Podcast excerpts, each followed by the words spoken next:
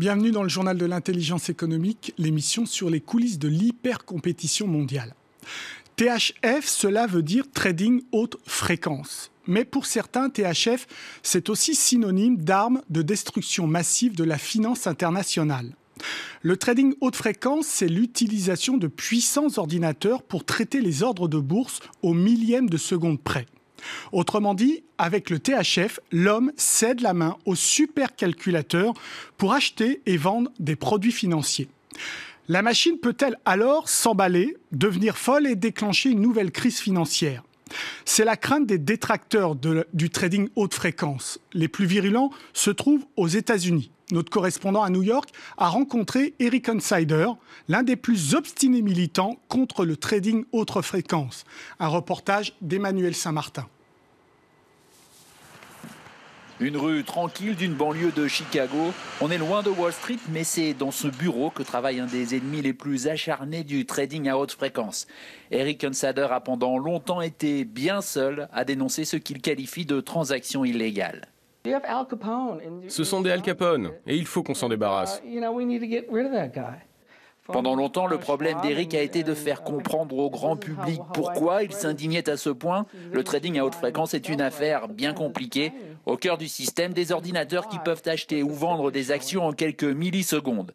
Des milliers de transactions en littéralement un clin d'œil. Eric Unsader cherche dans ces images la trace de pratiques illégales. C'est comme si vous alliez sur eBay, échangiez d'avis des milliers de fois en une seconde. Tout le monde dirait, vous ne pouvez pas faire ça. On ne va pas faire d'affaires avec vous. Le trading à haute fréquence a fait son apparition auprès du grand public en mai 2010, quand il a entraîné un crash éclair. Et en mars dernier, Flash Boys, livre du journaliste d'investigation Michael Lewis, accusant les spécialistes du genre de tricherie, est devenu un best-seller. Kerry Geiger, journaliste à Bloomberg, a enquêté sur ces pratiques et même si plusieurs agences fédérales américaines ont ouvert des enquêtes, le business continue comme avant pour les spécialistes du genre. Cela prendra beaucoup de temps parce qu'il va falloir d'abord déterminer si ces traders ont fait quelque chose d'illégal, puis ensuite s'attaquer à la structure même des marchés. Cela prendra des mois ou des années. Mais déjà, les régulateurs semblent commencer à changer d'attitude. En septembre, les autorités de l'État de New York ont donné une amende de 16 millions de dollars à une firme spécialisée, la Tour Trading, créée par des anciens de la Société Générale, accusés d'avoir pris des risques excessifs. Un début, disent les spécialistes. Ici en Europe aussi, le trading haute fréquence est très critiqué particulièrement par l'ONG européenne Finance Watch. On écoute son ancien secrétaire général qui ne mâche pas ses mots et demande tout simplement son interdiction. La prochaine crise financière mondiale pourrait sortir de ces ordinateurs. Des fils branchés 24 heures sur 24 sur tous les marchés de la planète. À la nanoseconde près, ces ordinateurs ultra puissants détectent le moindre ordre de vente ou d'achat. Ils s'emparent des titres, les revendent et les rachètent avant tout le monde. Forcément, cela inquiète le secrétaire général de Finance Watch, une ONG européenne qui surveille les marchés financiers et traque leurs abus. C'est une technique informatique avant tout, combinée avec des techniques de trading, qui permet, en ayant des ordinateurs pour les traders à haute fréquence plus puissants et plus rapides, de passer devant les autres intervenants en bourse pour prendre les prix des instruments financiers qui les intéressent avant que les autres ne puissent les prendre. Un millième de seconde qui rapporte des milliards de dollars. Aujourd'hui, le trading haute fréquence, c'est 40% des échanges boursiers en Europe et 60% aux États-Unis. Le trading à haute fréquence, c'est quelque chose qui est une nuisance pour les marchés financiers. Il faut oser le dire. Euh, pourquoi? Parce que ça, prend, ça génère des volumes, mais tout l'argent fait par des traders à haute fréquence est fait au détriment des investisseurs institutionnels ou des investisseurs tout court qui ont besoin de traiter à des bons prix. Des robots traders plus forts que les vieux boursicoteurs. Reste à espérer qu'ils n'entraînent pas la finance mondiale dans un trou noir. Bien avec moi sur ce plateau, Philippe Guillot, bonjour. Vous êtes responsable de la direction des marchés au sein de l'AMF, qui est l'autorité des marchés financiers. Bonjour. Pourquoi les autorités américaines ont-elles déclenché des enquêtes sur le trading haute fréquence? Et vous, en tant qu'autorité française, l'avez-vous fait? Alors, les autorités américaines ont déclenché des enquêtes sur le trading haute fréquence euh, récemment, mais pas uniquement récemment. Il y a eu une enquête euh, suite au flash crash euh, en 2010, et on a bien vu que le régulateur américain a mis plusieurs mois et a sorti plusieurs milliers de feuilles de papier pour arriver à faire ses conclusions. Nous aussi, nous suivons le trading haute fréquence. Nous avons des enquêtes. D'ailleurs, c'est public. Il y a un acteur américain lors de son introduction en bourse, de sa tentative d'introduction en bourse, qui a dit qu'il était euh, euh, suivi, poursuivi par l'AMF euh, pour une affaire de trading haute fréquence. Qu'est-ce qui vous inquiète? Ce qui nous inquiète, en fin de compte, c'est le bon fonctionnement des marchés. Et le bon fonctionnement du marché, le marché est un écosystème. Donc, à partir du, du, moment où le marché est un écosystème, il faut que cet écosystème soit diversifié. Il faut qu'il y ait de tout et que personne n'acquiert une position dominante.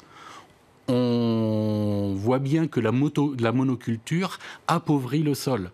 Donc ce qu'on veut, c'est avoir tous les euh, types d'intervenants, que ce soit euh, des intervenants euh, particuliers, des intervenants avec des horizons de trading très très longs pour construire leur fonds de, retraite, des, des, intervenants qui ont des objectifs beaucoup plus courts. Et donc vous pensez que le trading haute fréquence vient bousculer cet écosystème en étant monopole, un monopole dangereux? Le trading haute fréquence, en fin de compte, on voit bien, ça représente une part très importante des transactions. Ça représente énormément de dépenses pour tout le monde, pour l'ensemble des intervenants, pour l'ensemble des intervenants qui doivent s'équiper, mais aussi pour les régulateurs qui doivent suivre tout ça. Donc la question c'est est-ce qu'il est raisonnable? Là, le régulateur américain avait annoncé un programme de 3 milliards de dollars pour pouvoir suivre le marché euh, américain. Est-il raisonnable d'espérer que les régulateurs doivent dépenser 3, milliards de dollars ou faut-il pour surveiller. pour surveiller ou faut-il changer la structure de marché ou alors tout simplement dire non il n'y a aucun il n'y a aucun danger ne faisons rien. Alors euh, vous avez vu l'ONG européenne dit que c'est nuisible. Est-ce qu'il faut l'interdire ou est-ce qu'il faut laisser l'encadrer mieux? On ne peut pas interdire à des gens d'être plus rapides que les autres. Par contre, ce qu'on peut faire, c'est mettre euh, exactement comme en voiture, vous avez, euh, par exemple, sur la route, pour euh, forcer les gens à ralentir dans les villes, vous mettez, vous mettez des dodanes, vous mettez des, vous mettez des pots de fleurs, vous mettez des feux. Mhm. Donc on peut...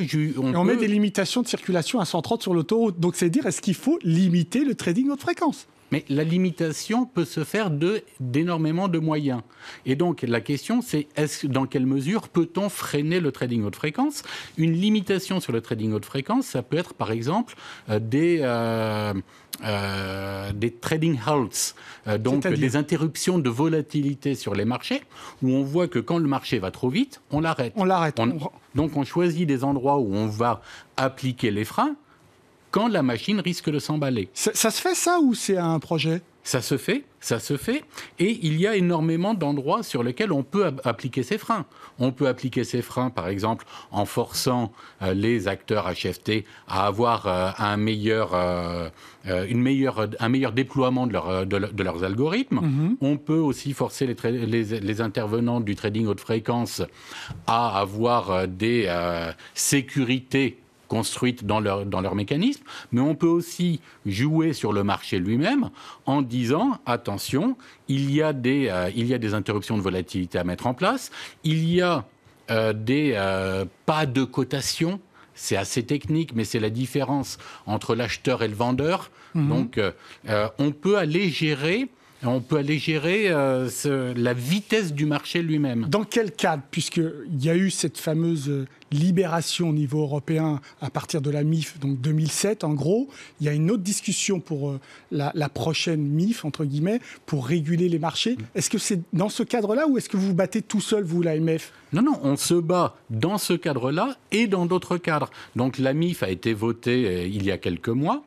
Euh, elle a été votée il y a quelques mois. Maintenant, les régulateurs d'Europe euh, sont en train de mettre en place les standards techniques d'application de cette réglementation. D'accord. Mais ça, je travaille très activement avec d'autres régulateurs pour l'implémentation de ces standards techniques, mais ça ne m'empêche pas non plus d'aller défendre nos idées, par exemple aux États-Unis, pour parler avec euh, les régulateurs américains, les, participants du marché là-bas, parce que de toute façon, les marchés sont mondiaux. Mais oui. Donc une régulation mondiale, c'est très compliqué. Mhm. Une régulation européenne, c'est déjà, c'est, déjà pas mal. Une coordination avec les États-Unis, c'est pas mal. Une coordination, c'est pas mal. Mhm. Et donc, par exemple, je parlais du pas de cotation. Les États-Unis mettent en place un programme pilote pour étudier le pas de cotation. La MIF prévoit en Europe que le pas de cotation sera régulé par le régulateur européen. Est-ce que vous craignez une crise, non pas forcément issue de la problématique du trading haute fréquence, mais que le trading haute fréquence pourrait amplifier? Le trading haute fréquence, en fin de compte, c'est euh, ça transporte la liquidité très très vite d'un lieu d'exécution à l'autre, mais aussi euh, euh, d'un participant de marché à un autre en quelques microsecondes et d'un instrument financier à l'autre. Et donc tout se corrèle et ça veut dire que plus cette corrélation augmente, plus le risque est dilué, mais d'un autre côté, plus le jour où il risque d'y avoir un accident, cet accident risque d'être systémique. Et, eh oui, et donc une catastrophe. Et donc par rapport à ça, c'est pour ça qu'il est important de mettre des petits coups-circuits qui fait que les accidents sont localisés et contrôlables. Merci beaucoup Philippe Guillot pour ces explications. L'émission est terminée, mais comme d'habitude, vous pouvez nous retrouver sur france24.com. En attendant, restez avec nous car l'information continue sur France 24. Au revoir.